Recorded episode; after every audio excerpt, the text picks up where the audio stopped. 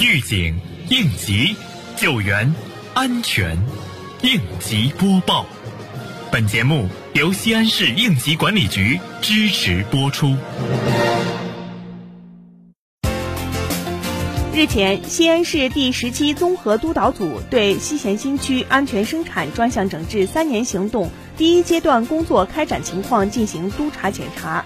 在秦汉新城绿地格林小镇，督导组实地查看了现场用电安全、临边防护、高处作业等情况，要求项目负责人认真做好现场安全管理，加强安全隐患排查治理，并按要求整改到位。随后，督查组来到中石油陕西咸阳销售分公司加油站进行检查，对发现的安全隐患要求企业认真整改，并加强日常安全管理，确保安全运营。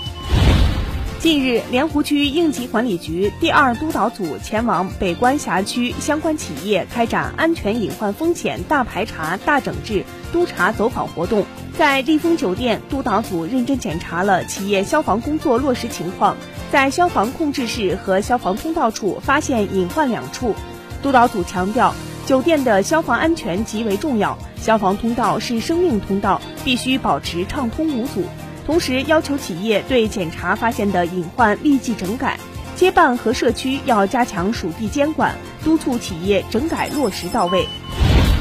日前，碑林区多部门联合对陕西测绘地理信息局避难场所创文工作整改落实情况进行检查。联合检查组根据陕西测绘地理信息局避难场所创文营检工作实施方案，逐项检查了避难场所标志标牌是否完整，各项设备设施是否维护，环境卫生是否达标，老旧小区改造是否修复，建筑垃圾是否清理。停车区域是否划线等相关工作，针对存留的问题和短板，现场协调解决。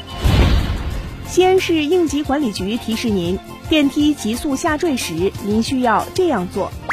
一、迅速把每层楼的按键都按下，当紧急电源启动时，电梯会马上停止继续下坠；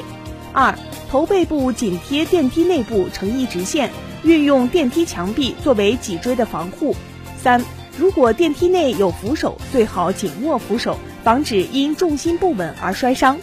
四，如果电梯内没有扶手，双手抱住脖子，避免受伤。五，膝盖呈弯曲姿势，借用膝盖弯曲来承受重击压力。六，脚尖点地，脚后跟提起，以减缓冲力。感谢收听本期应急播报，我是多多。